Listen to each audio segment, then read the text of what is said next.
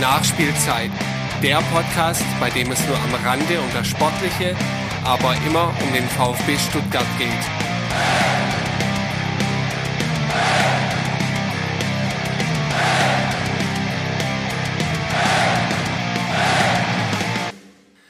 Hallo und herzlich willkommen zur Nachspielzeit. Das ist mittlerweile die Folge Nummer 12. Ich bin Ron, auf Twitter bin ich der @brustring1893 und den Blog findet ihr unter www.brustring1893.de und ähm, ich freue mich sehr, dass ich endlich mal wieder einen Gast hier begrüßen darf. Das ist Markus Schmalz. Er hat ein Buch geschrieben, erste Runde Westmanea mit dem VfB Stuttgart durch Europa.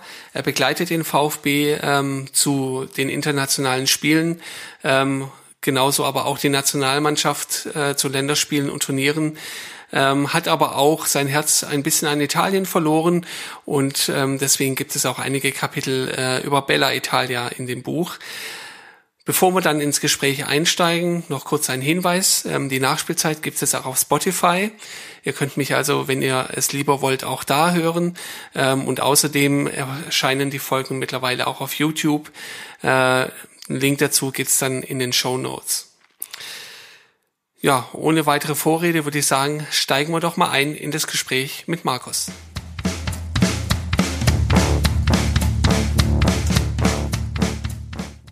Herzlich willkommen, Markus. Ich freue mich sehr, dass du heute da bist. Grüß dich, Ron. Hallo. Ich bin sehr gespannt ähm, auf unser Gespräch heute. Wir wollen uns über dein Buch unterhalten. Erste Runde Westmanne-Jahr mit dem VfB Stuttgart durch Europa.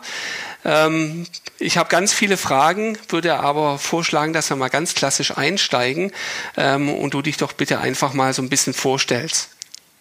Ja, ich bin der Markus, bin 42 Jahre alt, bin seit 1997 Mitglied im Kommando Cannstatt. Ähm, mein erstes VfB-Spiel war in der Meisterschaftssaison 1983-84, daheim gegen Eintracht Frankfurt.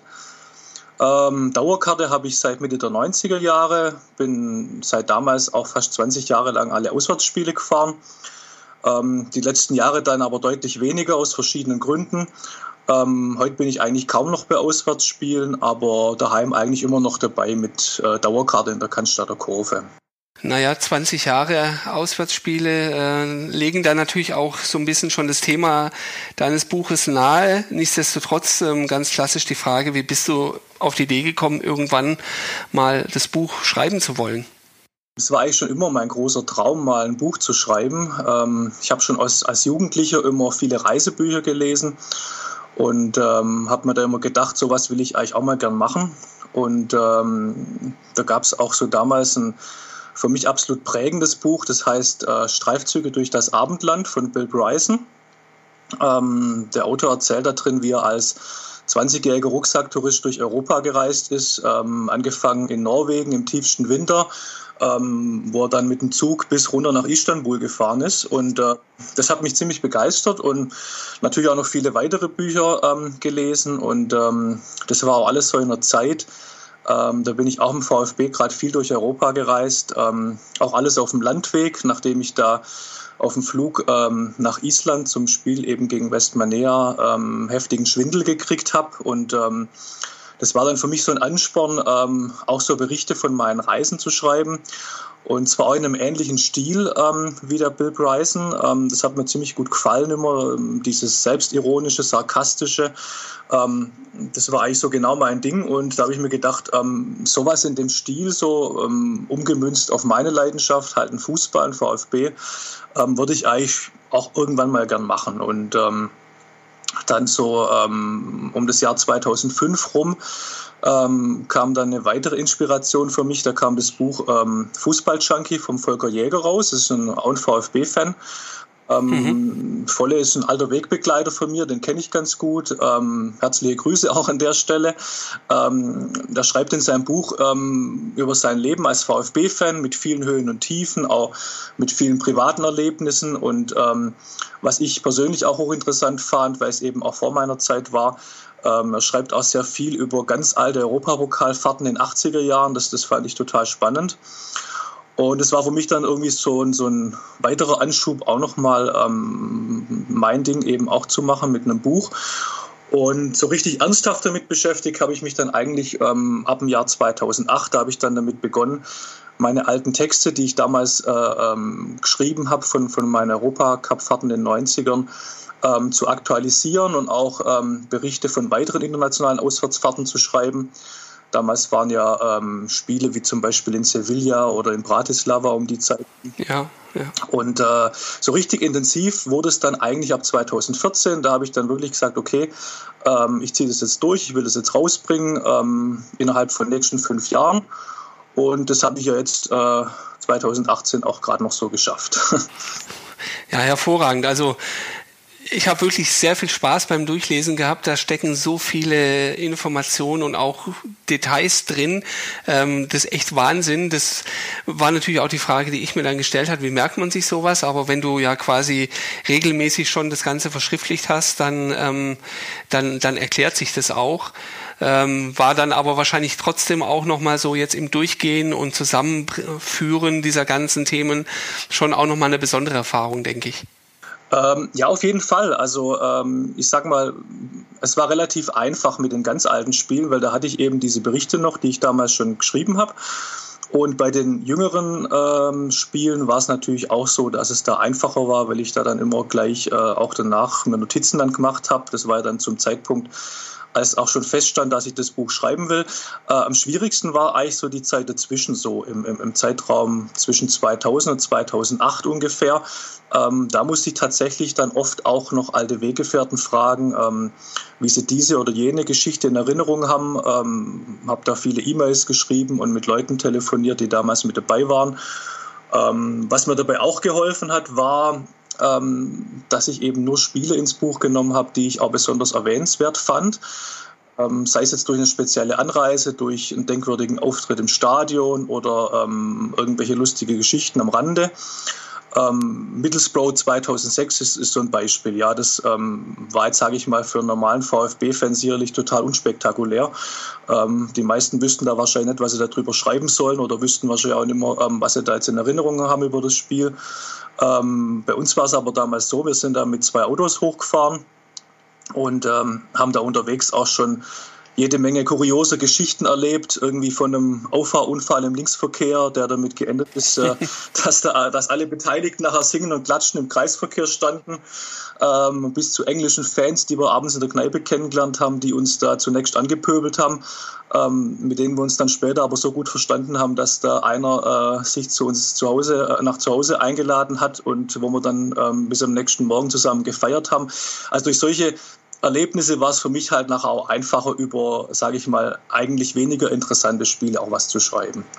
Und genau das finde ich auch macht macht das äh, Buch eben auch so so spannend und äh, ja wie gesagt es macht einfach Spaß zu leben, weil es halt über den den eigentlichen Sportbericht äh, hinausgeht, der der ja in den meisten Kapiteln mehr oder weniger ja am Rande nur vorkommt, weil einfach das drumherum auch einfach so wahnsinnig interessant ist definitiv.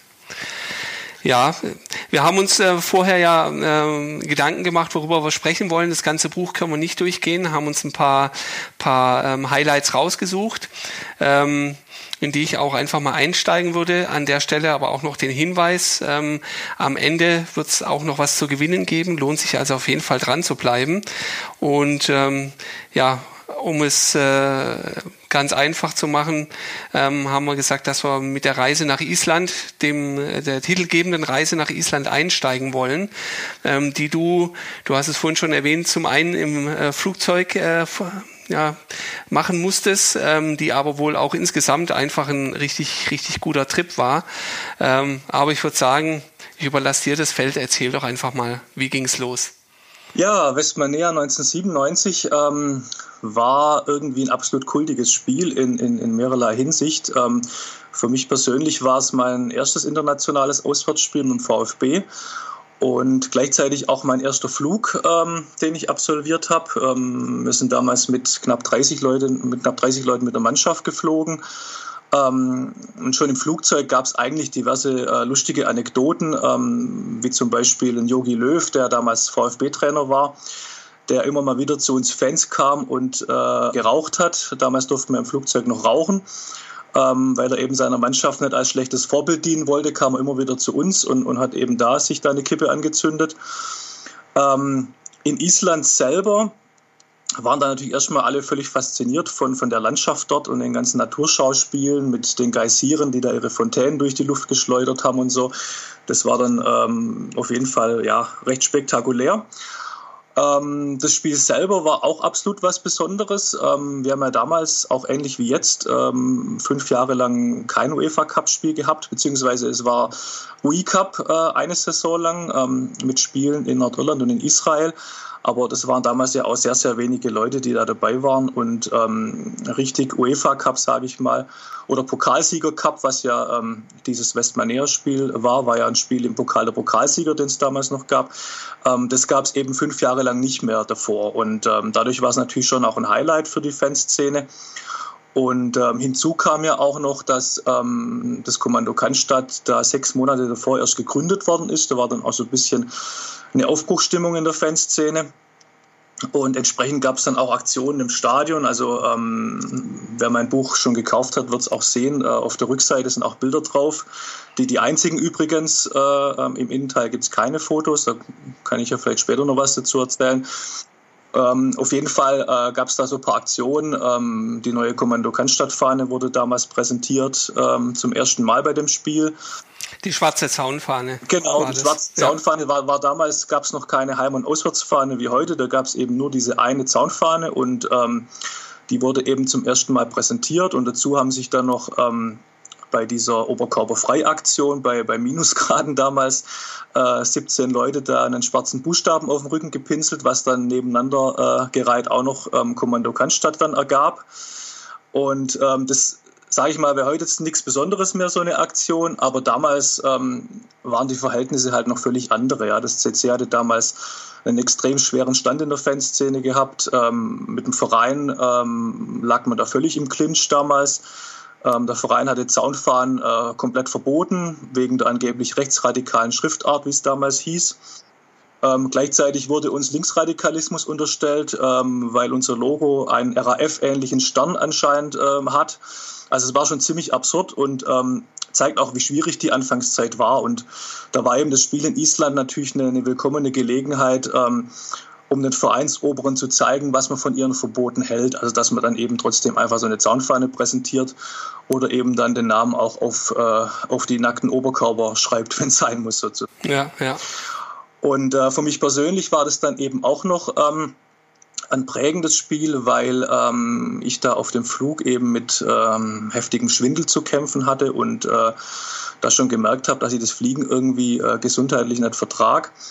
Und ähm, nach dem Spiel habe ich dann auch für mich beschlossen, ähm, dass ich eben die, die nächsten Fahrten, auch die nächsten Europacup-Fahrten, die es damals gab, eben nicht mehr im Flugzeug mache, sondern auf dem Landweg. Also von daher war es eigentlich in vielerlei Hinsicht ein, ein besonderes Spiel und ähm, weil auch damals nur 70 Leute dabei waren und es ja doch ein recht exotischer Gegner war ähm, in einem Land, ähm, in das man auch nicht alle Tage kommt, war es eben doch in, in vielerlei Hinsicht eben ein, ein ganz besonderes Spiel. Kann ich, kann ich absolut nachvollziehen. Ähm, wo, wo wir gerade so ein bisschen in, der, in dieser Anfangszeit sind, nimm uns doch noch mal ein bisschen mit, wie war denn das, ähm, wie war die Fanszene damals organisiert oder nicht organisiert? Wie war man da aufgestellt? Wie, wie ist es so dazu gekommen, dass sich das Kommando so zusammengefunden hat? Also ich sage mal, in Anfangszeit ähm, war es halt so, die, die Stuttgarter Fanszene war ja Mitte der 90er Jahre ähm, jetzt nicht gerade besonders aktiv. Ähm, ist eigentlich, denke ich, vergleichbar auch mit, mit anderen Kurven in Deutschland. Ähm, überall lagen die Kurven eigentlich mehr oder weniger brach. Es ist so eine Lethargie eingeschlichen. Damals waren ja die, die Stadien sowieso nicht so gut besucht wie heute, dass jetzt alle Spiele ausverkauft sind. Ähm, Stadien waren halb leer, die Kurven waren halb leer, die Stimmung war, war äußerst mau. Und äh, besonders bei uns in Stuttgart war das auch extrem. Also ähm, kann, das können sich jetzt vielleicht Jüngere heute gar nicht mehr so vorstellen, aber damals war es wirklich so, dass, dass wir zusammen mit, mit Leverkusen in der Bundesliga den Ruf hatten, ähm, dass wir ein absoluter Stimmungsfriedhof sind, wo überhaupt nichts geht im Stadion. Ja. Okay. Und Naja, eine Mannschaft äh, hat sich davon etablieren können. Ne? Ja, das, das, kann man so sagen, ja. ja. Nee, und das war eigentlich so ein bisschen der, der Auslöser auch für die, für die damaligen Gründungsmitglieder des Kommando Cannstatt, eben die Gruppe zu gründen. Ähm, ich muss dazu sagen, ich bin kein Gründungsmitglied. Ich bin dann ähm, erst später in die Gruppe gekommen, auch dann schon mhm. 1997 in der Anfangszeit. Und die Gründungsmitglieder haben eben damals dann gesagt, äh, sie wollen jetzt was Neues machen. Damals ging es aber noch gar nicht so sehr in Richtung Ultras ähm, oder, oder jetzt äh, mit Einflüssen aus Italien. Das kam dann alles erst später. Damals war eigentlich so eher ähm, die Meinung, wir müssen jetzt mal ähm, ja, äh, einfach fanmäßig was bewegen, wir müssen uns fanmäßig zusammenschließen. Da gab es auch damals eine große Unzufriedenheit mit den, mit den OFCs, mit den offiziellen Fanclubs und mit der ganzen Struktur. Und ähm, so ist eigentlich das Kommando Cannstatt entstanden. Das war so ein bisschen ähm, da, damals zumindest auch so ein Gegenpol zu den Fanclubs, dass man gesagt hat, wir wollen jetzt einfach mal was anderes probieren und auf eine andere Weise versuchen, die Fanclubs zusammenzuschließen. Ja, sehr, sehr spannend, was, ähm, was dann daraus geworden ist. Ähm, wenn, wenn man sich, ja, wie du es gesagt hast, heute das anschaut, ähm, äh, kommt es einem äh, sehr, sehr seltsam vor, daran zurückzudenken, an, an halbleere Stadien auf jeden Fall. Ähm, du schreibst ja im Vorwort auch so ein bisschen, äh, wie du so zum VfB gekommen bist, die ersten Spiele und auch die ersten Ausflüge in den A-Block ähm, wo ich mich auch absolut wiederfinde. Ähm, das war auch so ein bisschen tatsächlich mein Weg, der dann allerdings nicht so in Richtung der organisierten Fanszene abgebogen ist. Aber nichtsdestotrotz, ähm, ja, ich habe diese Zeit noch sehr gut vor Augen, auf jeden Fall. Ja. ja, nee, das ist, geht mir genauso. Also es, ähm, ich finde, man muss da ein bisschen unterscheiden so zwischen ähm, Fußball und der Fanszene. Das ist auch oft das, die, die Leute fragen mich auch oft, ja, früher ähm, waren die Zeiten jetzt besser oder schlechter oder, oder ähm, ja, diese Meinung, früher war alles besser, gibt es ja auch oft. Ähm, ich sage dann eigentlich immer, ähm, muss das bisschen differenzieren. Also was jetzt die Entwicklung, was die Entwicklung vom Fußball angeht, ähm, sehe ich das eigentlich genauso, dass da früher eben sehr vieles äh, ähm, besser und schöner war für den Fan. Ja, hat man in schönen alten Stadien gespielt, anstatt in so modernen Arenen, ähm, gab es kein Event, kein nerviges Rahmenprogramm keine rumkrakelnden Stadionsprecher, die ihren Job mit einer Hüttengaudi verwechseln. Ähm, das finde ich persönlich einfach, oder ich fand es damals einfach äh, angenehmer, den, den Stadionbesuch an sich und ähm, diese ganze Kommerzialisierung, muss ich auch ehrlich sagen, die, die nimmt mir inzwischen auch einen großen Teil meiner Freude am Fußball. Ähm, aber was die Fanszene angeht, ähm, da wehre ich mich halt immer ein bisschen gegen die Aussage, früher war alles besser, weil, ähm, wie gesagt, vor, vor 20 Jahren war die Stimmung in Stuttgart im Stadion einfach richtig schlecht. Das, das habe ich selber miterlebt, da kann mir auch keiner was anderes erzählen. Und ähm, wenn man das jetzt mal mit heute vergleicht und, und heute die Cannstatter Kurve anschaut, dann muss man einfach sagen, dass wir da einen riesengroßen Schritt nach vorne gemacht haben. Und, und ähm, heute schauen andere Kurven mit Respekt nach Stuttgart, ähm, was da alles passiert und was wir da aufgebaut haben und was wir da für eine Stimmung haben. Oder Beispiel Karawane und solche, solche Sachen, ja, das, das wäre vor 20 Jahren noch völlig unvorstellbar gewesen.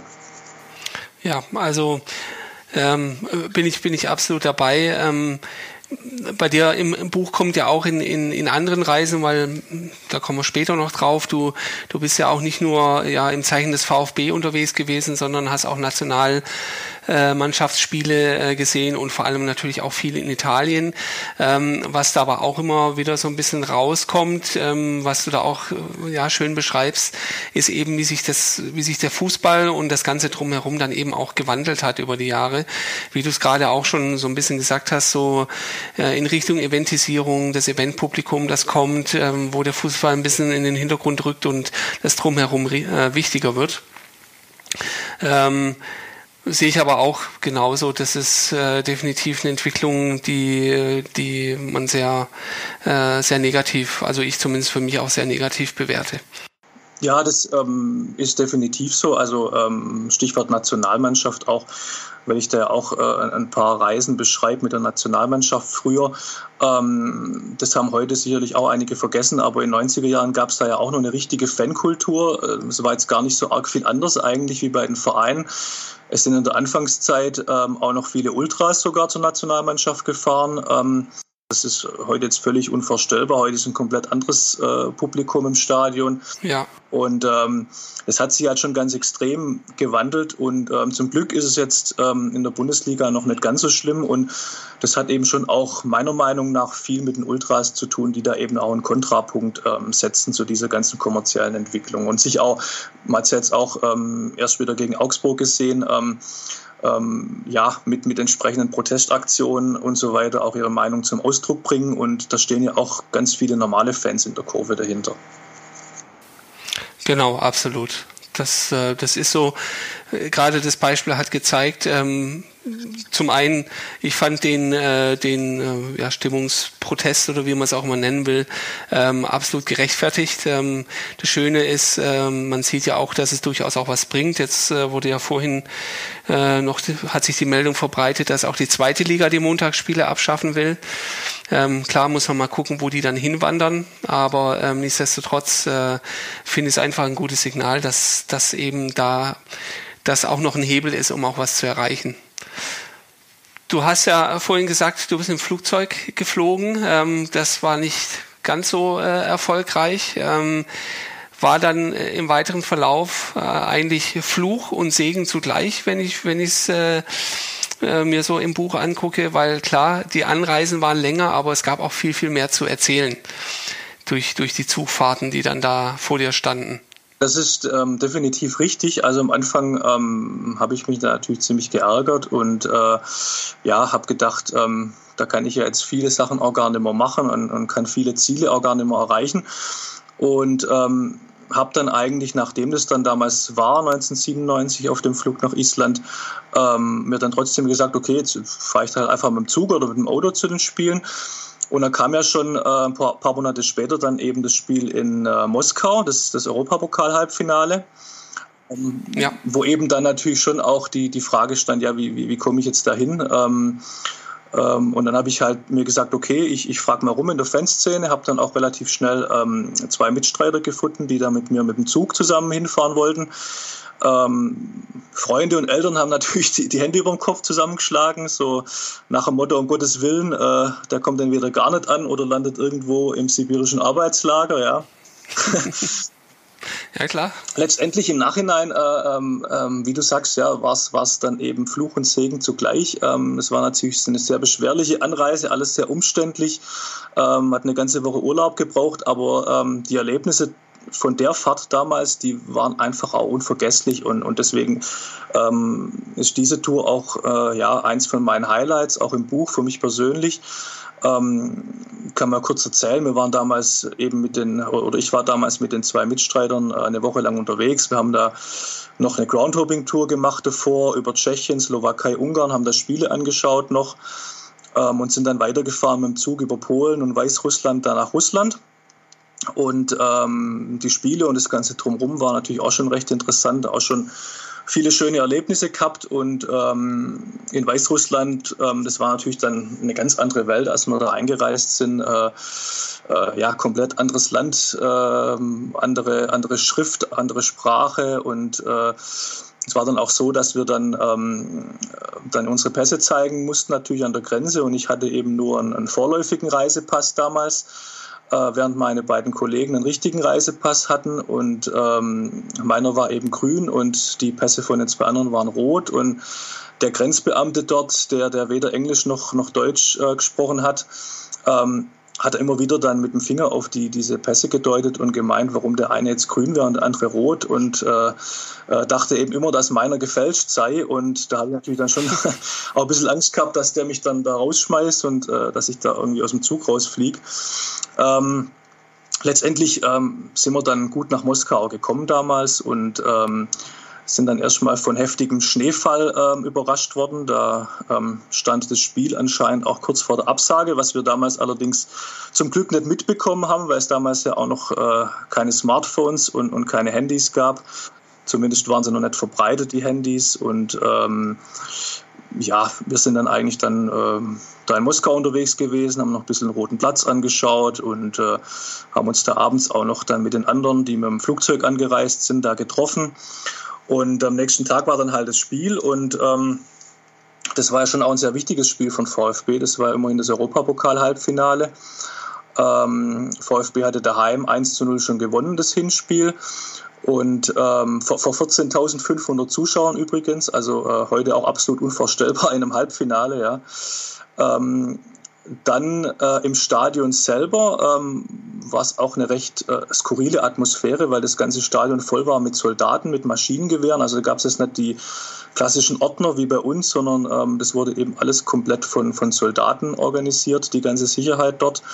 Und die haben dann auch recht äh, rabiat dann russische Fans rausgeschmissen, die irgendwie gepöbelt haben oder die alkoholisiert waren. Also die haben da recht massiv durchgegriffen. Ähm, wir haben damals dann das Spiel recht souverän 1 zu 0 gewonnen. Ähm, Schlusspfiff dann haben uns natürlich riesig gefreut, dass wir im Europapokalfinale stehen. Das war natürlich äh, ein, ein, ganz, ganz besonderes Erlebnis, was man mit unserem Verein äh, nicht alle Tage erlebt. Und äh, Definitiv. Ja, ja. Wer weiß, ob wir es jemals wieder erleben werden. Ja. ja. ähm, auf jeden Fall, ähm, nachdem das Spiel dann vorbei war, ähm, sind dann die Leute, die mit dem Flugzeug angereist sind, dann mit einem äh, Shuttlebus zurück in die Stadt gebracht worden.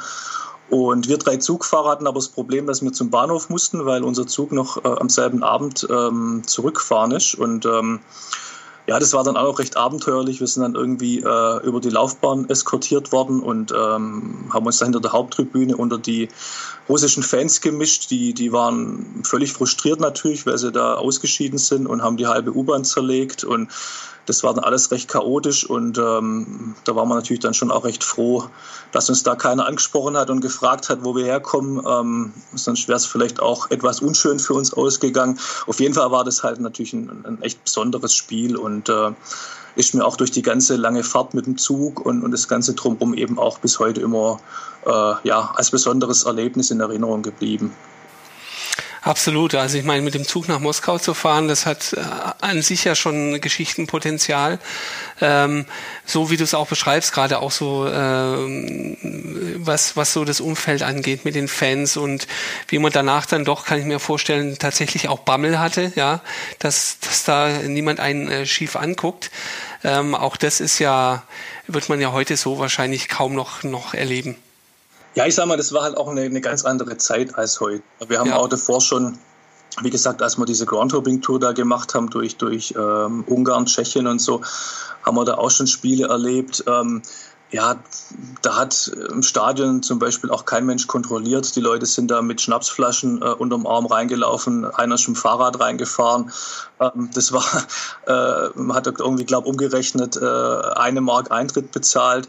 Also es war einfach eine komplett andere Zeit und ähm, entsprechend auch so das Ganze drumherum, diese, diese ähm, Sachen wie Fan-Trennung und so, das gab es alles überhaupt nicht oder, oder nur in, in geringem Maße. Also es war ja einfach eine komplett andere Zeit, die man mit heute auch nicht mehr vergleichen kann. Ja, das, ähm, das kann ich nachvollziehen. Ähm, ich glaube, ähm, was aber auch, ähm, was du im, Buch immer wieder schreibst, ist so ein bisschen auch, wenn du die Stadien beschreibst, wie du sie damals erlebt hast.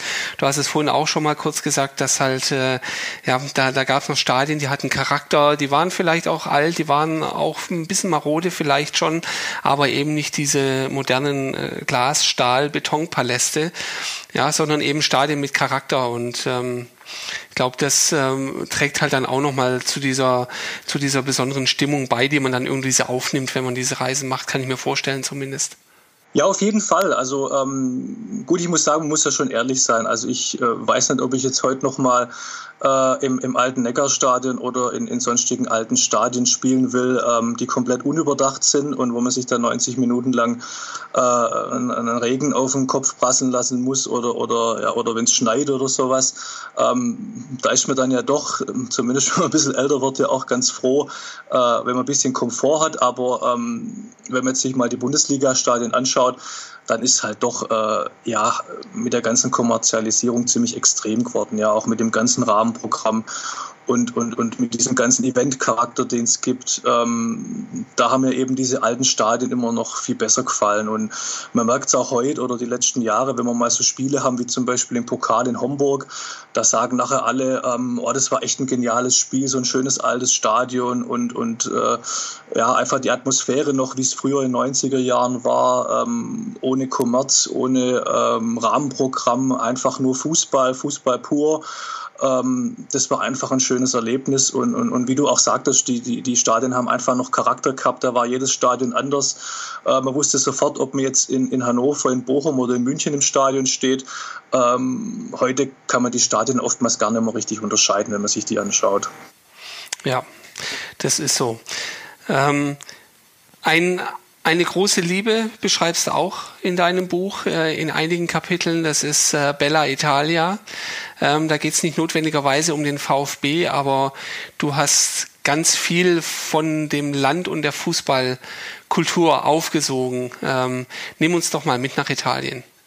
Italien war für mich eigentlich schon immer so das Sehnsuchtsland schlechthin. Ähm, das fing eigentlich schon als kleines Kind an. Ähm, bin ich immer mit den Eltern damals ähm, auf einen Campingurlaub nach Italien gefahren und ähm, das hat mir schon damals irgendwie immer so gefallen. Die, die Menschen, die Mentalität da, die Sprache, alles, was dazugehört, ähm, hat mir einfach besonders immer zugesagt und ähm, da habe ich mich dann auch immer schon als, als kleiner Junge immer auf die Urlaube eben gefreut in Italien. Äh, später habe ich dann durch einen Sprachkurs an der Volkshochschule auch ein bisschen Italienisch gelernt und, und konnte mich dann eben auch ein bisschen verständigen. Und äh, mein erstes Spiel in Italien habe ich dann äh, im Herbst 1998 erlebt. Das war ein Heimspiel von Sampdoria Genua. Da sind wir damals äh, mit ein paar Stuttgartern im Auto runtergefahren und ähm, haben uns das Spiel angeschaut und ähm, als ich da im Stadion war, da ist mir echt erstmal die Kinnlade runtergefallen, als ich es gesehen habe. Ja, das war einfach der Wahnsinn. Äh, eine ganze Kurve voller Fahnen, laute Gesänge, Pyro, ähm, das war einfach wahnsinnig faszinierend und ähm, war einfach eine komplett andere Atmosphäre als in Deutschland damals, ja, wo die, die Ultras-Bewegung ja noch ganz am Anfang stand. Und das hat mich dann einfach sofort irgendwie äh, elektrisiert und da musste ich auch gleich irgendwie dann ein paar Monate später wieder runterfahren. Das war dann Ende 1998, da war Römer Derby. Und ähm, das war natürlich ein absolutes Highlight. Also damals war es so, ähm, auch wenn man Italien-Kenner gefragt hat, was denn eigentlich das, das, das beste Spiel in Italien ist, äh, hat es immer geheißen, entweder Römer Derby oder Genueser Derby. Das war also eins von den zwei absoluten Highlight-Spielen. Und ähm, das hat sich dann absolut bestätigt, auch als wir dann da waren. Also es war zwei wirklich völlig durchdrehende Kurven, die da ähm, eine wahnsinnige Stimmung gemacht haben. Äh, mit äh, Lazio hatte noch eine Choreo gemacht und ähm, Roma hatte eine riesen Pyro-Show gemacht, äh, wo sie das halbe Stadion abgefackelt haben. Und es war auch einfach wieder so ein, so ein absolut ähm, besonderes Erlebnis für mich, was mich damit total fasziniert hat. Und ähm, das hat mich eben bis heute dann auch gar nicht mehr losgelassen. Also ich bin da inzwischen unzählige Male runtergefahren, habe mir da immer wieder Spiele angeschaut. Ähm, inzwischen, glaube ich, weit über 30 Spiele in 20 verschiedenen Stadien. Und ähm, was für mich auch immer was ganz Besonderes war und auch noch ist, sind halt die Spiele in Cesena auch, mit denen wir befreundet sind. Ähm, inzwischen war ich schon ein paar Jahre nicht mehr unten, aber ähm, ich habe es mir jetzt auch fest vorgenommen, für, für nächstes Jahr mal wieder hinzufahren. Ähm, das macht es halt insofern besonders dort, weil durch die Freundschaft hat man halt nochmal einen ganz anderen Einblick auch in die dortige Szene und auch in die ganze Ultras-Kultur ähm, die ja in Italien doch nochmal einen anderen Stellenwert hat als in Deutschland. Also die ähm, Ultras spielen da auch in der Gesellschaft eine ganz wichtige Rolle. Da werden teilweise Straßenfeste mit mehreren tausend Leuten organisiert und solche Geschichten. Eben dadurch, dass die Ultras-Bewegung dort schon 40 Jahre oder länger existiert und da eben natürlich ganz anders verankert ist, auch in der Gesellschaft als in Deutschland. Ähm, dort haben wir dann auch so in, in Stuttgart eben durch diese Besuche äh, dort dieses generationenübergreifende auch ein bisschen mitgenommen zu uns, ähm, dass wir Ultras, also vom, vom Kommando Cannstatt eben äh, nicht als Jugendbewegung sehen, sondern mehr so als Lebensstil, ja, der vom, vom 18-Jährigen bis zum 60-Jährigen alle vereint. Ähm, dadurch ist dann auch das Motto vom CC entstanden mit Ultras sein heißt Ultras bleiben was wir da zu unserem Jubiläum auch äh, nach außen vertreten haben. Und das sind halt auch so Dinge, die wir auch aus Cesena eben mitgenommen haben. Und äh, für mich ist es auch heute noch so, wenn ich nach Italien fahre und ein Spiel anschaue, ähm, sei es jetzt in Cesena oder anderswo, da kann ich halt für mich auch immer wahnsinnig viel mitnehmen und ähm, macht immer noch riesig Spaß. Also ist halt einfach eine, eine, eine Leidenschaft von mir die du auch im Buch wirklich so beschreibst, dass man selber Bock hat, ins Auto zu steigen und sich das Ganze, äh, das Ganze tatsächlich mal anzuschauen, absolut. Was, was waren so deine, äh, ja, dein, deine, deine Highlights auf den Italienfahrten außer den zwei ähm, genannten Partien? Oh, da gab es sicherlich viele. Das ähm, ist jetzt schwer, das irgendwie auf einzelne Spiele runterzubrechen. Ähm, es kommt natürlich da auch wieder darauf an, aus, aus welcher Hinsicht man das betrachtet. Wenn man jetzt ähm, nur das Stadionerlebnis nimmt, dann war sicherlich auch das, das Derby in Genua, was ich dann später im Jahr 2002 dann gesehen habe, nachdem ich 98 das erste Mal unten war, war sicherlich auch ein, ein, ein Highlight. Ja, da ja, war auch eine, eine absolut äh, krasse Atmosphäre, obwohl es jetzt damals nur zweite Liga war. Da hat eben äh, Sampdoria und, und Genua, die, die beiden Vereine in Genua, eben nur zweite Liga gespielt zu dem Zeitpunkt. Das war auch noch Montagabends dann das Spiel. Und trotzdem war es eben ähm, ein absolutes Highlight. Also äh, eine, eine, eine ziemlich beeindruckende äh, Choreo erstmal von, von Genua damals. Ähm, von Sampdoria auch äh, eine Aktion in der Kurve und dann eben die Stimmung, die war halt einfach absolut faszinierend. Also man kannte das ja auch aus Deutschland immer nur, dass halt die zwei Kurven Stimmung machen und da war es dann halt wirklich so, dass das ganze Stadion komplett mitgemacht hat und ähm, auch wenn man sich die Kurven anschaut, dann ist ja überall so, ähm, es gibt Höhen und Tiefen bei einem Spiel, mal wird es lauter, mal wird es leiser. Wenn man irgendwie in Führung geht, wird es natürlich lauter. Wenn man zurückliegt, wird es ein bisschen leiser und dann gibt es noch wieder ein paar Durchhänger, dann machen wieder alle mit. Und bei dem Spiel war es halt wirklich so, dass, dass beide Kurven da 90 Minuten lang äh, mit, mit wirklich äh, 100% Beteiligung gesungen haben, von der ersten bis zur letzten Reihe und Fahnen geschwenkt und äh, da, da ja halt total abgegangen sind. Und, und das war wirklich auch auch bis heute noch eins von beeindruckenden Spielen für mich in Italien. Aber es gab natürlich auch noch viele mehr. Also es, äh, ich will das auch gar nicht immer nur auf die, die alte Zeit da beschränken. Ähm, ich war jetzt erst dieses Jahr im, im Mai noch mal in Italien unten und habe mir ein Spiel von Bari in Süditalien unten angeschaut, weil da, da wollte ich eigentlich auch schon immer mal gern hin. War ja auch ein WM-Stadion 90, auch eins von, von, von größeren Stadien in Italien. Und das war jetzt auch ähm, kein Derby oder irgendwas, war ein ganz normales Spiel. Äh, aber fand ich jetzt trotzdem auch äh, ähm, ganz beeindruckend, weil ähm, das war eine absolut tolle Stimmung, was jetzt auch heutzutage auch nicht mehr unbedingt selbstverständlich ist in Italien, weil es ja auch durch die Repression, die es dort gab, äh, ähm, in vielen Kurven auch Einschnitte gab, äh, obwohl es jetzt inzwischen auch wieder besser wird. Aber so eine Zeit lang äh, hat es eben das ganze Stadionerlebnis in Italien auch ziemlich getrübt immer und hat auch ziemlich auf die Stimmung durchgeschlagen in Stadien. Und da in Bari war es eben jetzt dieses Jahr bei dem Spiel, bei dem ich war, ziemlich gut wieder. Auch eine tolle Kurve, ähm, muss man echt sagen. Schöne Lieder gesungen und war auch echt ein tolles Erlebnis. Also gab schon recht viele äh, Spiele in Italien, bei denen ich sage, das waren jetzt schon Highlights. Wenn man nur in ein Stadion gehen kann in, Italien, welches würdest du empfehlen? Eigentlich müsste ich jetzt sagen Cesena, ja, weil mit den Jungs sind wir ja befreundet und das kann ich wirklich nur jedem empfehlen, weil es auch echt äh, ein, ein besonderes Stadion ist in Italien, auch, auch sehr eng gebaut, eigentlich so, so ein bisschen von der Bauweise eher, eher englisch, ja. Ähm, aber ähm, ja, vom, vom, vom Stadion, von, von der Stadionatmosphäre natürlich äh, klassisch italienisch. Äh, mich persönlich äh, hat er auch eben Genua ziemlich beeinflusst damals, das, wenn man jetzt rein mal nur das Stadion sieht, ähm, weil es eben von der Bauweise her und auch von, von der Lage direkt äh, mitten in der Stadt ähm, echt was Besonderes ist. Ja, das wurde ja 1990 zur WM neu gebaut und es sieht aber aus, als ob es schon seit 100 Jahren irgendwie unverändert an der gleichen Stelle steht. Ähm, das hat einfach so eine ganz besondere Atmosphäre für mich. Von daher würde ich sagen, eigentlich schon Genua. Okay, dann haben sich das hoffentlich alle notiert und planen die nächste Reise, wenn's, wenn mal wieder was ansteht. Ähm, ja, vom schönen Italien sind es ja nur einige Kilometer weiter gen Osten, ähm, wo wir dann ins Nachbarland nach Kroatien kommen, ähm, was wir uns auch so ein bisschen als, als Schlusspunkt der, der kurzen Reise gesetzt haben, nämlich letzte Runde in Rijeka. Ähm, das bis dato letzte internationale Spiel des VfB. Ich war ja seinerzeit tatsächlich zu dieser Zeit auch in Kroatien im Urlaub, 40 Kilometer südlich und habe noch hin und her überlegt, soll ich da hingehen oder soll ich es nicht machen. Hätte sich angeboten, habe dann aber darauf verzichtet. Hätte ich gewusst, dass, äh, dass man danach äh, nicht mehr international fahren kann, äh, hätte ich mich da vielleicht auch anders entschieden. Aber ähm, ja, das war der Schlusspunkt, wie gesagt. Ähm, wie hast du den denn erlebt? Also zunächst hatte ich ja gehofft äh, nach der letzten Saison, dass ich als Abschluss von meinem Buch noch ein internationales Spiel aus dem Jahr 2018 äh, äh, dazu bekomme, aber das hat sich ja leider nicht erfüllt, ja, nachdem der schwächelnde FC Bayern im Pokalfinale mir da einen Strich durch die Rechnung gemacht hat.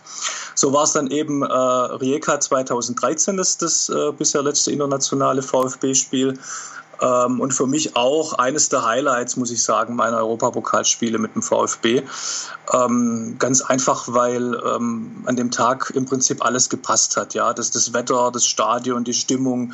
Also es war äh, super, super Wetter im, im Sommer in einem super genialen Stadion direkt am Meer, wo die, die Leute vorm Spiel dann noch kurz baden konnten und dann im Prinzip direkt rüber in den Block rein sind. Ähm, Stimmung war auch fantastisch auf beiden Seiten, muss man sagen. Also auch bei den äh, kroatischen Fans ähm, sind zum Teil alle Tribünen komplett abgegangen und, und, und haben da Stimmung gemacht. Also war echt eine tolle Atmosphäre. Ähm, wir hatten da bei dem Spiel auch äh, Besuch eben von unseren Freunden aus Cesena, die mit einem ganzen Bus angereist sind. War natürlich auch toll, dann die da wiederzusehen und äh, wo wir es eben gerade von den alten Stadien auch hatten, ja, dass das ähm, dieses Cantrida-Stadion, ähm, wo das Spiel stattgefunden hat, ähm, was ja inzwischen leider stillgelegt ist, ähm, war halt auch allein von der Lage her äh, für mich eines der, der, schönsten Stadien, was ich bisher gesehen habe. Ja, also direkt an einem Felsen gelegen, wenn man da hochgelaufen ist vorm Spiel, konnte man von diesem Felsen oben über die Adria schauen und unten war dann eben der Rasen und äh, das war einfach alles ähm, richtig genial. Das Einzige, was halt typisch VfB mal wieder nicht gepasst hat, war das Sportliche. Ja. Äh, das Spiel war eine Katastrophe. Wir sind dann ja im, im Rückspiel auch ausgeschieden. Ähm, aber eben alles andere drumherum war, war, war wirklich richtig gut. Und was bei mir persönlich dann noch dazu kam, ähm, ich bin da äh, mit einem Kollegen zusammen unterwegs gewesen, haben da übernachtet dann nach dem Spiel und sind am nächsten Tag dann noch nach Bihać in Bosnien gefahren. Da haben wir so einen Tagesausflug gemacht, ähm, wollten uns da ein bisschen die Stadt anschauen. Und das war dann auch noch eine sehr einprägsame Erfahrung. Also wir sind erst mal hingefahren und das Navi hat uns da 200 Kilometer veranschlagt äh, ähm, oder, oder vier Stunden veranschlagt für eine 200 Kilometer lange Strecke. Und haben uns schon gewundert, warum äh, man da so lange braucht. Und als wir da dann irgendwie äh, über die Straßen gefahren sind, äh, hat uns da gar nichts mehr gewundert, weil es dann wirklich äh, ja, abenteuerliche Serpentinen waren mit so kleinen Feldwegen, die da durch die Berge geführt haben. Und also eine ziemlich äh, abenteuerliche Strecke, die wir da gefahren sind. Ähm, Im Grenzgebiet dann dort äh, ähm, an der Grenze nach Bosnien hat alles noch so ausgesehen wie zu Kriegszeiten in den 90er Jahren. Also überall zerbombte Häuser mit Einschusslöchern und ähm, Minenwarnschilder am Straßenrand und sowas. Ähm, also es war dann schon auch, äh, ja, ähm, wie soll man sagen, äh, ziemlich, ziemlich äh, faszinierend und zugleich auch erschütternd, wenn man das da gesehen hat. Ähm, in Bihać dann äh, haben wir uns dann die Stadt eben angeschaut. Ähm, ist auch eine sehr interessante Stadt mit, mit einer leider sehr traurigen Historie. Der, ähm, Bihać war ja im Bosnienkrieg in den 90ern eine der meistumkämpftesten Städte, teilweise komplett von der Außenwelt abgeschnitten. Ähm, vor dem Krieg waren 60 Prozent der Einwohner äh, muslimische Bosniaken, der Rest waren Serben und Kroaten. Und nach dem Krieg waren es dann eben über 90 Prozent muslimische Bosniaken. Das heißt, daran sieht man auch, äh, wie stark der Krieg dort eben die Bevölkerung und, und die Städte auch verändert hat. Und äh, für solche geschichtlichen Sachen habe ich mich halt auch äh, persönlich auch schon immer interessiert. Deswegen fand ich das da auch hochinteressant. Und ähm, auf der Rückfahrt gab es dann auch noch eine lustige Anekdote. Da, da sind wir dann irgendwie über diese äh, komische Strecke da durch die Berge wieder zurückgefahren und ähm, an einem Steilhang, wo wir da hochfahren mussten, äh, stand dann plötzlich ein Esel auf der Straße und hat uns nicht mehr weiterfahren lassen. Und äh, dann äh, sind wir gerade noch so irgendwie um den rumgekommen, hätten den da beinahe noch überfahren und äh, das hat die, die Mietwagenfirma, glaubt dann auch nicht so lustig gefunden, weil wir da mit dem Auto eigentlich gar nicht hätten einreisen dürfen. Also äh, waren dann halt auch wieder so, so, so kleinere Erlebnisse am Rande, die da die Reise irgendwie zu was Speziellem gemacht haben. Und ähm, wie du es auch am Anfang schon sagtest, weil es eben auch das, das letzte internationale Spiel war mit dem VfB, ähm, war es eben auch nochmal äh, was Besonderes und ich habe mir das da genauso mir gedacht dann wie du damals, ähm, dass du dich da jetzt geärgert hast, dass du nicht dabei warst da in, in Rijeka. Ging mir zum Beispiel bei dem Spiel davor genauso. Wir haben ja da davor in äh, äh, gegen, gegen Plovdiv äh, gespielt in Bulgarien. Und da habe ich mir noch gesagt, ja, da lieber mal ein bisschen Urlaub sparen und vielleicht dann äh, für, für die nächsten Spiele dann. Und äh, im Nachhinein habe ich mir gedacht, ja, wäre ich da bloß mit dabei gewesen, ja, äh, weil äh, danach gab es dann jahrelang keine Gelegenheit mehr international zu fahren. Und ja, jetzt war es halt das letzte Spiel bis heute und ähm, im Moment sieht es ja leider auch nicht gerade nach aus, dass wir bald wieder in Europa spielen. Leider nicht, ja. Da kommen wir gleich nochmal kurz drauf. Ähm, wir haben auch ein paar Fragen bekommen, ähm, tatsächlich. Ähm, das meiste werden wir schon beantwortet haben. Ähm, zwei würde ich mal noch rausziehen. Ähm, das eine hat Tobias gefragt ähm, auf Facebook. Ähm, was war deine verrückteste oder lustigste Situation bei einem der Spiele? Ja, da gab es natürlich auch viele. Ähm, ich sage mal, in die Kategorie lustig passt eigentlich am ehesten die, die Länderspielreise, die ich in meinem Buch drin habe nach Nordirland mit dem Fanclub Betzinger Wölfe. Äh, dazu muss man sagen, das ist ein sehr äh, rustikaler alter Fanclub, ähm, der mit blauen Bomberjacken mit goldener Aufschrift äh, äh rumläuft und äh, eigentlich aus jeder Menschenmenge sofort raussticht. Ähm, die Jungs verständigen sich auch im Ausland grundsätzlich nur auf Schwäbisch. Zumindest war es damals so. So ist recht. Ja, so, so ist recht, genau. Oder, oder wie es dann eben in, in uh, Nordirland war, so, hey du Dackel, wo geht's da zum Stadion? und äh, das war dann halt, äh, ja, dadurch kam es dann natürlich auch zu diversen äh, lustigen äh, und, und skurrilen Situationen. Ähm, wie zum Beispiel, als wir da dann in, in Belfast in der Innenstadt waren und äh, nach dem Weg zur Jugendherberge gefragt haben, natürlich auch wieder auf Schwäbisch und äh, der Angesprochene hat uns natürlich nicht verstanden.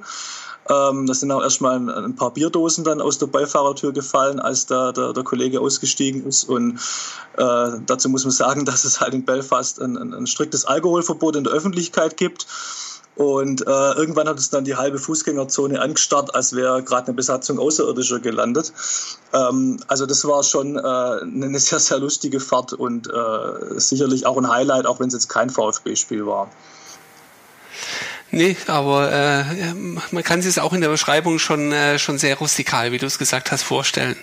Definitiv. Ähm, eine zweite Frage, die noch kam, das äh, klingt für mich schon ein bisschen nach Insider ähm, von Georg. Ähm, frag ihn, ob er seinen Kadett würdevoll entsorgt hat, in Anführungszeichen. Was steckt ja. da dahinter? Ähm, äh, dazu müsste ich eine Gegenfrage stellen. Äh, äh, meint er meinen ersten oder meinen zweiten Kadett? Ähm, der, der, der, erste Kadett ist auf dem Schrottplatz gelandet. Ähm, den zweiten habe ich für 200 Mark an drei Jugoslawen damals verscherbelt. Ähm, die hatten sich dann noch beschwert, äh, irgendwie, weil kein Autoradio drin war, obwohl das in der Anzeige drin stand. Ja. Und äh, mein Vater, der das da, der damals mit dabei war, hat dann nur noch gemeint, äh, ihr seht da nicht so aus, als ob ihr wenige Autoradios daheim hättet. Und die haben dann gelacht und fanden es dann ganz witzig und, und sind dann einfach losgefahren. Ähm, das war dann sozusagen der Abschied von meinem zweiten Kadett. Dann, äh, ich, ich auch immer dann gemeint war, äh, hat auf jeden Fall für beide die Antwort bekommen. Wunderbar. Ja, jetzt haben wir viel in der Vergangenheit geschwellt. Ähm, lass uns doch wenigstens kurz mal noch so ein bisschen über die aktuelle Situation sprechen, dass wir äh, international nicht so schnell wieder sehen werden. Ähm, scheint irgendwie äh, schon, schon klar zu sein. Aber ja, was hältst du denn aktuell von unserem VfB? Im Moment erlebt man natürlich wieder eine sehr schwierige Situation. Ja. Ähm, das Ganze erinnert mich irgendwie ein bisschen an die Saison 2013-14, ähm, wo der VfB ja damals mit unglaublichen 32 Punkten am Schluss doch noch einen Klassenerhalt geschafft hat. Ähm, der HSV sogar mit, mit noch unglaublicheren 27 Punkten einen Relegationsplatz. Ja. Ähm, aber damals sind wir ja eigentlich auch nur deswegen drin geblieben, weil es mit Nürnberg und Braunschweig zwei noch schlechtere Mannschaften gab. Und ein äh, bisschen erinnert mich das diese so auch dran, wenn ich jetzt Vereine wie Düsseldorf, Nürnberg oder Hannover anschaue. Ähm, da habe ich dann zumindest mal die Hoffnung, dass wir da äh, am Schluss vor solchen Vereinen stehen. Ja. Rein von der Qualität her, von der Mannschaft müssten wir das eigentlich auch, aber ja, äh, letztendlich gibt es auch keine Garantie und ähm, müssen wir mal schauen jetzt, wie, wie die nächsten Spiele dann bis zur Winterpause auch noch laufen. Hast du denn ähm, ja ein, ein gewisses, eine gewisse Hoffnung oder ja, Vertrauen, wie auch immer man es äh, formulieren will, dass, äh, dass Markus Weinziel da äh, das in die richtige Richtung lenken kann?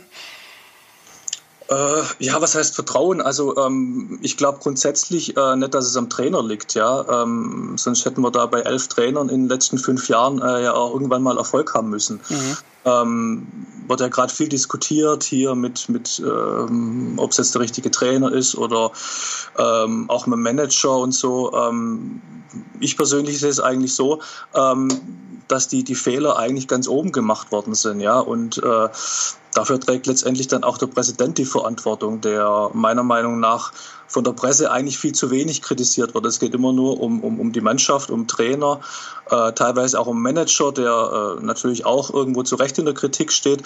Aber äh, die, die Verantwortung für die jetzige Konstellation, dass eben auch nichts zusammenpasst, dass wir da einen völlig wild zusammengewürften Haufen äh, ähm, auf dem Platz stehen haben, ähm, mit zwei verschiedenen Managern in den letzten Jahren. Der eine hat auf junge Wilde gesetzt, der andere eben jetzt auf Erfahrung und ähm, da sieht man dann irgendwo halt auch, dass es scheinbar nicht zusammenpasst. Und, und für diese ganze äh, Geschichte trägt dann letztendlich auch der Präsident die Verantwortung. Und äh, mit dem Trainer ähm, hat es meiner Meinung nach relativ wenig zu tun. Also äh, ich weiß nicht, ob jetzt ein äh, äh, von Korkut oder ein Markus Weinziel ähm, der bessere Trainer für die Mannschaft ist oder ob wir jetzt das Augsburg-Spiel mit dem Korkut auch gewonnen hätten oder verloren hätten. Ähm, das ist ja schwierig zu beantworten. Ja, wenn wir, wenn wir die Antwort wüssten, dann äh, könnte man auch ein Amt beim VfW bekleiden und den mal wieder in, in höhere Sphären führen. Ähm, ich bin aber tatsächlich dabei, was, was du sagst, ähm, dass, äh, dass da ähm, ja, im, im Management, im Top-Management, im Verein oder auch der AG, muss man ja mittlerweile sagen, äh, Fehler gemacht wurden. Ähm, ich hatte in einem meiner letzten Beiträge ja unter anderem auch äh, für mich daher hergeleitet, dass ich äh, den äh, Herrn Dietrich doch zum, zum Rücktritt auffordere, quasi. Ähm, ich hatte gestern dann das Vergnügen, ähm, auch bei, äh, bei einer Veranstaltung von, von den äh, Stuttgarter Nachrichten zu sein, ähm, Foyer, ähm, wo äh, Dietrich da war, Gomez da war und auch Uli Hoeneß da war. Ähm, und da hat man dann auch wieder gesehen, dass, äh, dass Dietrich doch da relativ viel ähm, unwidersprochen Dinge auch äußern kann, ähm, die einfach nicht wahr sind ähm, und äh, damit wenig Gegenwehr rechnen muss. Es sind ein paar, paar äh, kritische Fragen durchaus auch gestellt worden. Ähm, das muss man schon sagen. Moderiert hat es der Günther Barner. Aber äh, allgemein ist es ja so, die Presselandschaft ähm, in Stuttgart äh, glänzt da nicht immer durch besondere äh, besonders investigativen Journalismus oder kritisches Nachfragen. Bin ich absolut dabei. Ja, ich, ich meine, letztendlich macht auch jeder Fehler, ja. Auch äh, ein, ein Herr Dietrich macht sicherlich Fehler und da äh, muss man nicht alles irgendwie äh, auf die Goldwaage legen. Aber wenn man es jetzt mal so sieht, äh, was uns äh, Fans damals bei der äh, Ausgliederung versprochen worden ist, ja, äh, mit Stichwort Ja zum Erfolg, ja, äh, letztendlich ist jetzt aber genau das eingetreten, was die Ausgliederungsgegner 2017 auch befürchtet haben, nämlich dass sich Erfolg eben nicht automatisch einstellt, äh, nur weil der Verein seine Rechtsform ändert und Anteile verkauft. Und jetzt sind die Anteile weg, äh, ähm, die Mitgliederrechte sind auch weg und wir spielen trotzdem gegen Abstieg. Und ähm, da muss man natürlich dem Präsident schon ankreiden und sagen, ähm, dass er seine Versprechen oder auch jetzt diese ganze Marketingkampagne, die damals im Vorfeld von der Ausgliederung lief, ja, äh, ähm, gerade mit Ja zum Erfolg und, und, und wenn ihr äh, für die Ausgliederung stimmt, dann spielen wir oben mit und was weiß ich, dass es eben alles nicht eingetreten ist und im Moment auch nicht so aussieht, als ob es jetzt äh, nächstes Jahr eintritt. Und das muss man ihm auf jeden Fall angreifen. Absolut, ja. Also er spricht ja immer gern von seinem Fünfjahresplan. Ähm, da sind wir jetzt äh, ja, mittendrin. Ähm, aber ja, mir geht's ähnlich. Ähm, es ist aktuell schwer vorherzusehen, dass man da irgendwann mal wieder hinkommt, wo, wo sich äh, zumindestens äh, der Herr Dietrich äh, mit seinem Verein sieht. Ähm, das schwierige Umfeld äh, hat, glaube ich, schon lange Abschied genommen von, äh, von höheren Platzierungen und ist da deutlich realistischer, auch wenn einem immer anderes vorgeworfen wird. Naja. Ja, und, und, und nichtsdestotrotz will ich vielleicht noch hinzufügen, äh, nicht, dass es vielleicht jetzt falsch rüberkommt, äh, nichtsdestotrotz trägt natürlich schon auch die Mannschaft die Verantwortung. Ja. Also muss man schon natürlich sich auch fragen, äh, ähm, wie so eine Mannschaft, die jetzt in der Rückrunde äh, äh eine fantastische äh, Rückrunde da eben hingelegt hat und äh, im Prinzip jetzt mit fast nahezu den gleichen Spielern in die neue Saison geht, wie die auf einmal so auseinanderbrechen kann. Ja? Wie, wie Mario Gomez auf, auf einmal überhaupt nicht mehr trifft, wie, wie überhaupt nichts mehr zusammenläuft, wie sogar so eine starke Abwehr äh, ähm, von, von der letzten Rückrunde teilweise da völlig ins Schwimmen kommt. Also ähm, da kann auch irgendwas nicht stimmen. Und äh, da kann ich natürlich jetzt als Außenstehender auch nicht sagen, woran das liegt. Da, da, da kenne ich zu wenig Internas, klar. Aber äh, irgendwas muss da auch schief laufen, weil sonst kann so eine Mannschaft, äh, die jetzt ähm, im, im Kern eigentlich gleich geblieben ist und sogar noch verstärkt worden ist, nicht so einbrechen innerhalb von ein paar Monaten. Das ist so, ja. Viele Mysterien, äh, die da den VfB umgeben. Äh, allein es fehlt die Lösung, aktuell zumindest. Ja, es heißt mal wieder, wobei das war für mich auch von Anfang an äh, eigentlich äh, die Erwartung an die Saison, den Klassenerhalt schaffen. Ähm, und ja, dann bleibt doch am Ende nur übrig zu hoffen, dass man ähm, dann die richtigen Schritte geht, um da eine Stabilisierung dann tatsächlich auch für die Folgespielzeiten dann irgendwie mal zu erreichen. Richtig, ja. Also diese Saison kann es ja nur heißen, Klassenhalt schaffen irgendwie. Und dann muss man sich natürlich im Sommer dann äh, schon mal die Frage stellen, was eigentlich alles falsch gelaufen ist. Und die ganzen Punkte, die wir da gerade auch angesprochen haben, ähm, die muss man dann einfach mal ernsthaft durchgehen und, und dann auch die Weichen richtig stellen, weil äh, es gibt keine Garantie, dass es immer gut geht. Und, und man weiß ja auch noch gar nicht, ob es diese Saison gut geht. Also jetzt erstmal Klassenerhalt schaffen, äh, ähm, irgendwie durchkommen und dann weiterschauen. So ist es. Drücken wir die Daumen. Ja. Jetzt haben wir, vorhin haben wir es angekündigt, es soll auch noch was zu gewinnen geben, nämlich ein Exemplar deines Buches, ähm, wo der glückliche Gewinner oder die glückliche Gewinnerin äh, tatsächlich alles nochmal au Detail auch nachlesen kann und dann natürlich auch noch viel, viel mehr als äh, das, worüber wir jetzt sprechen konnten in der Zeit. Ähm, ja, magst du die äh, Gewinnfrage stellen? Ja, kann ich gern machen. Ähm, wer schoss das letzte Tor im Spiel gegen Westmanea für den VfB? Also ums Auswärtsspiel geht's in, in Island. Genau, es geht um das im Buch auch beschriebene Spiel. Ähm, die Antworten schickt er bitte bis äh, Mittwoch, 12.12. .12. per E-Mail an ähm, kontakt@ br1893.de, also br1893.de. Ähm, die Daten verwende ich natürlich nur für das Gewinnspiel, die werden danach wieder gelöscht. Ähm, ich werde dann äh, einen glücklichen Gewinner oder eine glückliche Gewinnerin ziehen und äh, mich dann äh, ja, in Verbindung setzen und dann das Buch entsprechend zukommen lassen. Ja, wir könnten noch viel, viel mehr erzählen. Im Buch steht so vieles Interessantes drin. Ähm, da wird man aber, glaube ich, morgen noch sitzen. Und ähm, außerdem soll das Buch ja auch gelesen werden. Ähm, deswegen an der Stelle vielen, vielen Dank an dich, Markus. War echt super, dass du vorbeigekommen bist und äh, darüber erzählt hast. Und ähm, ich hoffe, es hat allen äh, jetzt äh, ja die, die Lust geweckt, ähm, da auch mal tiefer einzutauchen. Ähm, Vielleicht kannst du noch verraten, wo man das Buch denn bekommt. Ja, ich bedanke mich zunächst natürlich auch bei dir, Ron, äh, für die Möglichkeit, dass ich hier mein Buch vorstellen konnte. Ähm, das Buch gibt es am Fanstand in der Cannstatter Kurve zu kaufen. Ich persönlich würde mich auch freuen, wenn ihr es alle dort kauft, ähm, denn dann tut ihr auch im Auto was Gutes.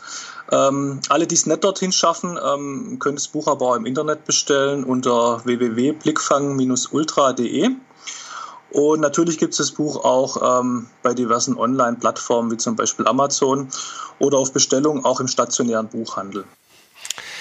Ja, flutet den Buchhandel, äh, bringt alle Plattformen äh, zum Erliegen. Am allerbesten geht aber in die Kurve und holt euch da. Ähm, wie gesagt, es lohnt sich wirklich, ähm, macht Spaß, das Ganze zu lesen. Und weil so ein Buch ja auch äh, nie ganz alleine geschrieben wird, wolltest du ja noch jemandem danken, Markus. Also, ich möchte mich am Schluss nochmal ganz herzlich bedanken bei allen, die mich ähm, bei dem Buchprojekt unterstützt haben. Ähm, allen voran die Jungs vom Burkhardt und Partner Verlag, ähm, die das Projekt mit mir zusammen gestemmt haben. Ähm, vielen herzlichen Dank. Es äh, ist wirklich eine tolle Zusammenarbeit ähm, mit den Jungs jetzt gewesen die ganze Zeit. Ein besonderer Dank geht auch noch an meinen Lektor, den Florian Paulus. Das ist ein guter Freund von mir, ähm, der mein Buch auf Herz und Nieren überprüft hat noch am Schluss. Und last but not least natürlich an die wichtigste Person, meine Freundin Anja, die mich unermüdlich unterstützt hat äh, und die meine Schreiberei in den letzten vier Jahren einiges an Nerven gekostet hat. Ähm, herzlichen Dank nochmal an alle. Ja, wie gesagt, vielen Dank, Markus. Ähm, hat mich wirklich gefreut und äh, ich wünsche viel Erfolg mit dem Buch. Äh, hoffe, du bekommst ganz viel tolles Feedback und ähm, vielleicht ergibt sich ja nochmal die eine oder andere Gelegenheit, an einen zweiten Band zu denken. Wer weiß. Ja, müssen wir mal schauen. Dazu müsste der VfB natürlich sportlich erstmal äh, ähm, eine gewaltige Steigerung hinlegen, dass es wieder Geschichten gibt für ein zweites Buch. Also wenn's, wenn das nicht Anreiz genug ist für den VfB, dann weiß ich auch nicht mehr. Da sollen die sich jetzt mal am Riemen reißen. Die Welt könnte einen, einen Teil 2 definitiv vertragen.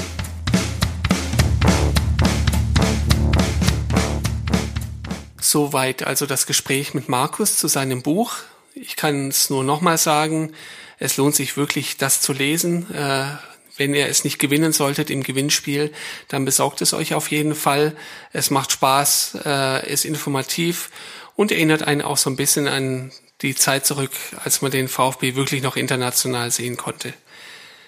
Wie immer zum Schluss äh, auch nochmal die Bitte, ähm, bewertet die Nachspielzeit, egal wo, ob es bei Apple ist, bei Google ist, auf Spotify, wie auch immer.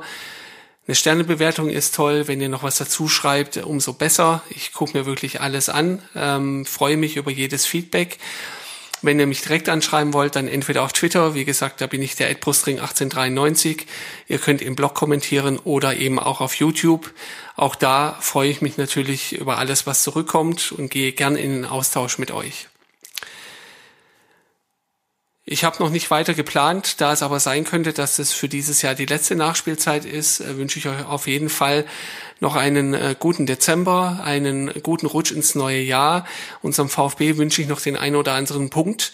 Und äh, ja, ich hoffe, wir treffen uns spätestens im neuen Jahr bei guter Gesundheit wieder. Und äh, auch dann bin ich mir sicher, wird es genug Dinge zu besprechen geben rund um den VfB. Bis dahin, macht's gut. Ciao.